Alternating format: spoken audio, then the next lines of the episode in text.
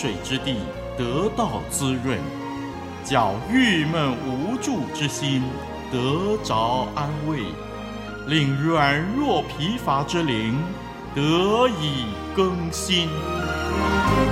欢迎同来之曲《清泉甘露》。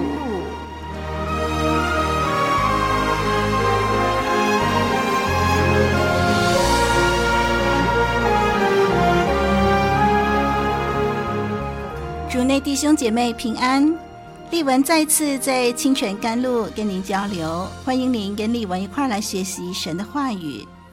上一集我们读到创世纪第二十二章的第一到第三节，我们大略呢就谈到试验这方面的属灵功课。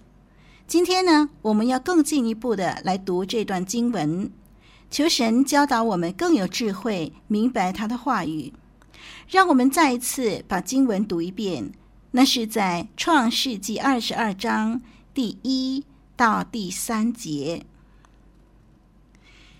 这些事以后，神要试验亚伯拉罕，就呼叫他说：“亚伯拉罕。”他说：“我在这里。”神说：“你带着你的儿子，就是你独生的儿子，你所爱的以撒，往摩利亚地去。”在我所要指示你的山上，把它献为燔祭。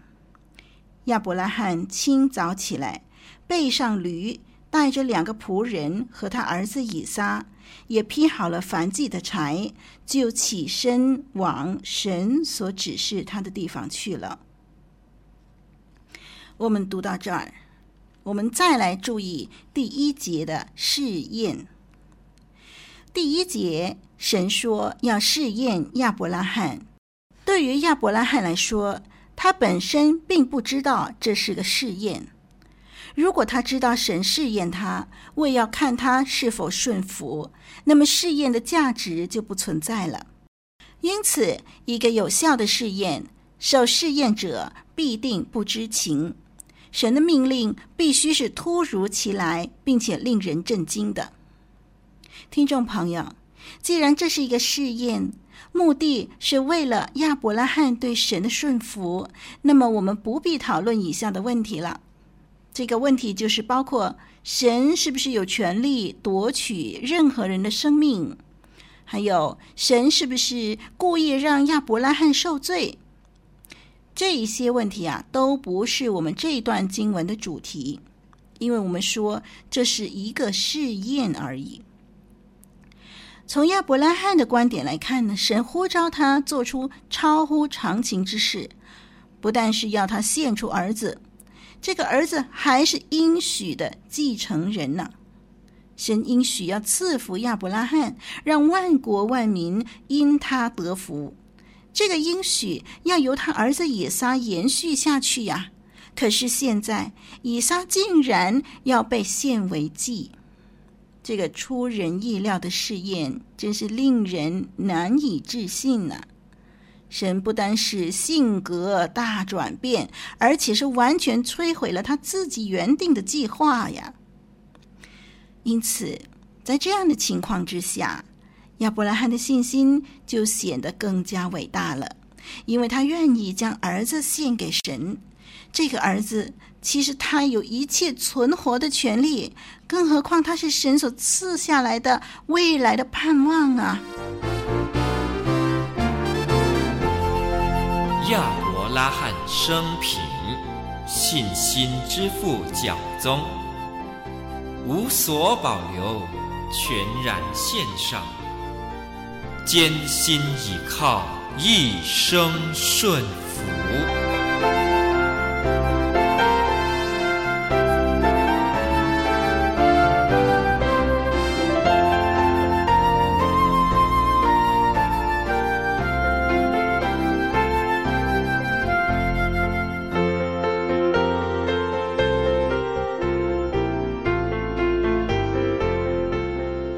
节当神呼唤亚伯拉罕的时候，亚伯拉罕说：“我在这里。”这个“我在这里”这个回答是以仆人的身份，呃，安静的等候神的命令这样的一个语气，这样的一个回答。就像神呼唤摩西和撒母耳的名字的时候呢，他们也是这样回答神的。第二节呢，神命令亚伯拉罕做什么呢？带着他的儿子，把他献为燔祭。让我们注意“带着”这个字，这里的希伯来文文法还有一个意思，就是由于你准备好顺服我，带着你的儿子来。我们的华文圣经和合本说：“神说带着你的儿子。”在原文希伯来文，其实“带着”这个字有一个意思，就是由于你准备好顺服我。带着你的儿子来，这样的一个意思，所以我们看见从原文希伯来文的文法当中，就可以看到更丰富的内容了。那么这句话这样的意思就是说，既然你准备好要顺服我，那么现在呢，我要看你怎么顺服了。所以呢，我要你带着你的儿子来啊，怎么样呢？要献为燔祭，是这个意思了。好，那我们接着看啊。神他怎么样描述以撒呢？神说：“你的儿子，就是你独生的儿子，你所爱的以撒。”让我们注意神这样的描述以撒。注意这个“独生”这个字啊。虽然亚伯拉罕不只生了以撒，他还有生了以实玛利，对不对？但是以撒是亚伯拉罕特别的孩子。以撒死了。就意味着应许的家系就完了，那是一个很可怕的结局。另外一方面，以实玛利因为是在人的本意、人的心意的安排之下出生的，不是在神的应许之内，所以不包括在内。在神的眼中，以撒是亚伯拉罕独生的儿子。让我们留意这个第二节，神描述以撒的时候，这些的描述的这个次序呢，是逐步增强所要强调的果效的。我们看，神说：“带着你的儿子，你独生的儿子，你所爱的，一个是你的儿子，然后进进一步的描述是你独生的，还有是你所爱的。”这些的描述啊，无形中就提醒了亚伯拉罕，这个儿子的出生如何带给他们夫妇多么大的喜乐。因此，这样的一个提醒啊，就使到呢要献上以撒这个任务啊更加困难了。你的儿子，独生的儿子，你所爱的以撒，这每一个描述的字眼，都使到这个命令变得更为痛苦。在我们的创世纪二十二章第十二节，还有第十六节，也重复了这样的一个描述。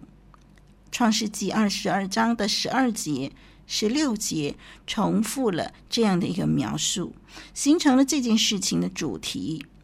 还有呢，这个他儿子这个字，他儿子就也出现在创世纪的第二十二章第三节、第六节。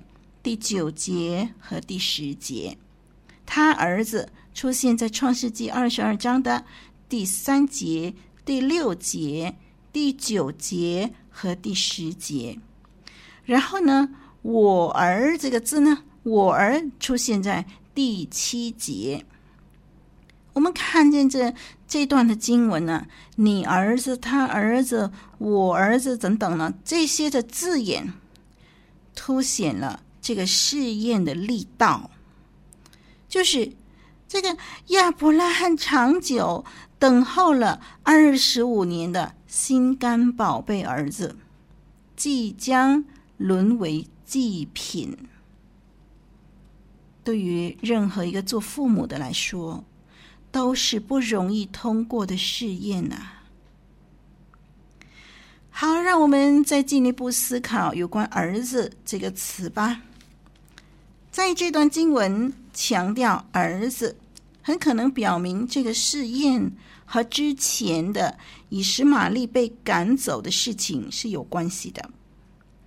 在第二十一章十一节记载了亚伯拉罕为了他的儿子以实玛利忧伤。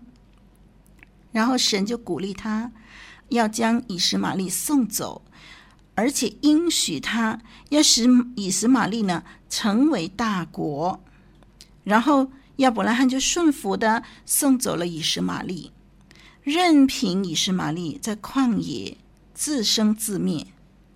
所以，除非神真的成就他对以实玛利的应许，真的让以实玛利成为大国。如果神不成就，神不守诺言的话，那么亚伯拉罕这样子的把以实玛利送走呢？以实玛利在旷野就只有死路一条了。也因此，对于亚伯拉罕来说，这也是一项考验，考验他对神的信心，考验他是否相信神应许啊，以实玛利会成为大国。好，亚伯拉罕如果信得过神的应许，那么他就不会紧抓住以实玛利不肯放手，对不对？他就会顺服神的吩咐，把以实玛利送走，对不对？他送走以实玛利的。呃，这个行动呢，就表示他相信神的应许。哎，这个也是一个试验，对不对？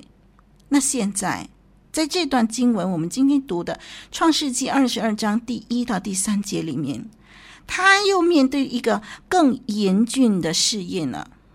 神吩咐他要杀了这个独生爱子以撒，因为献祭就是要先处理祭品。那么要处如何去处理呢？首先的步骤就是杀死那个作为祭品的动物。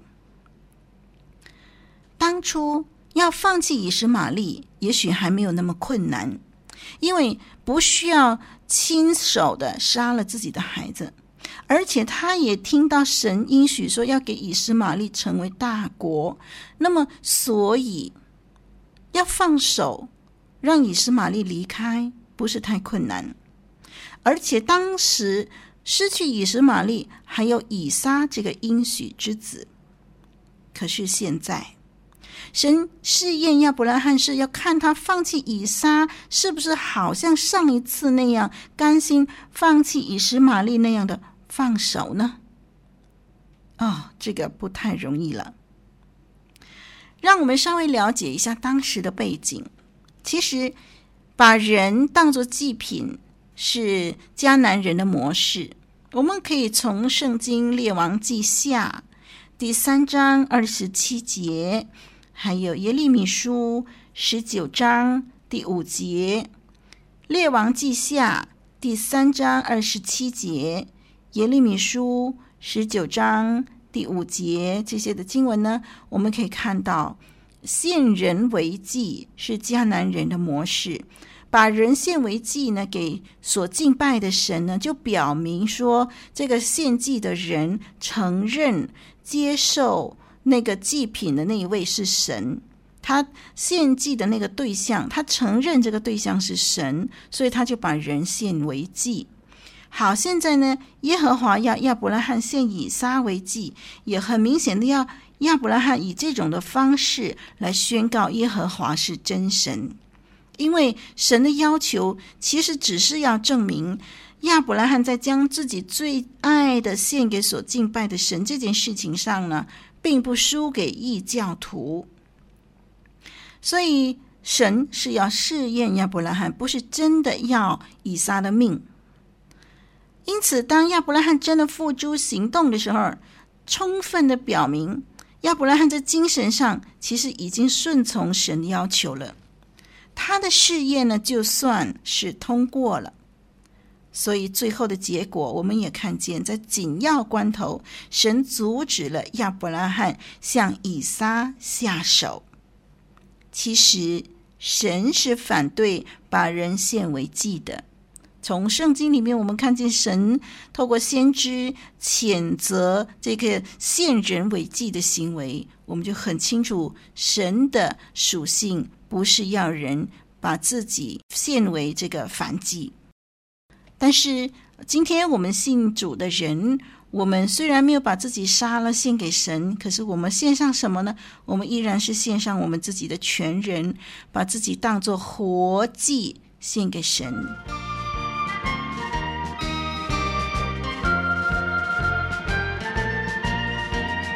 依靠耶和华的人，好像那锡安山，他们必不知动摇，从今时直到永远。众山怎样为了耶路撒冷，照样主也为了他的百姓，照样主也为了他的百姓。从今时直到永远。无官一身轻，我说是无罪一身轻。有钱才有福，不是遵守神的话语才真正有福。依靠耶和华的人，好像那西安山，他们必不致动摇。从今时直到永远，众山怎样围绕耶路撒冷，朝阳主也围绕他的百姓，朝阳主也围绕他的百姓，从今时直到永远。我们继续看第二节，神叫亚伯拉罕带着以撒往摩利亚地去。在那个地的山上呢，就将以撒献为燔祭。我们注意这里的字眼，“往摩利亚地去”。这个“往”这个字呢，新译本圣经就是到“到到摩利亚地区的“到”。这个字在英文圣经 NIV 是 “go go”，所以这个字啊，在希伯来文原文圣经里头呢，其实还有一个。加上什么呢？你独自的字眼，就你自己一个人，你独自带着你的儿子到摩利亚地区。神定义要亚伯拉罕单独处理这件事情，离开熟悉的环境，离开所爱的地方，到神描述的地方去，在神选定的地方献上最爱的，并且要在那里敬拜神。这个考验不但是严峻，而且是在没有同伴的鼓励扶持之下进行，这个更显得不容易了。弟兄姐妹，在跟随神的道路上，我们要常常学习这样的功课：没有同行者，没有从人而来的支持，你要单独顺服，单独行动，身心灵备受煎熬。但是你只要知道，神无时无刻不与你同在。你只要肯定你的顺服委身是合乎真理的，那么孤单的道路也不至于叫你退缩了。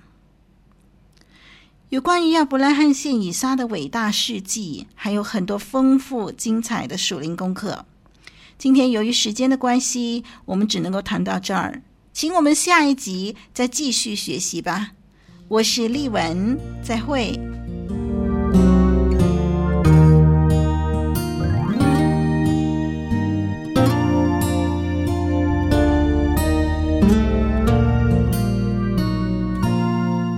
这是活水之声录音室为您呈现的节目，您点选的网站是 www.dot livingwaterstudio.dot net www 点 l i v i n g w a t e r s t u d i o 点 n e t。活水之声是您学习真理的良伴。听这声银河的美妙，是温柔真实言辞。听慈爱声响。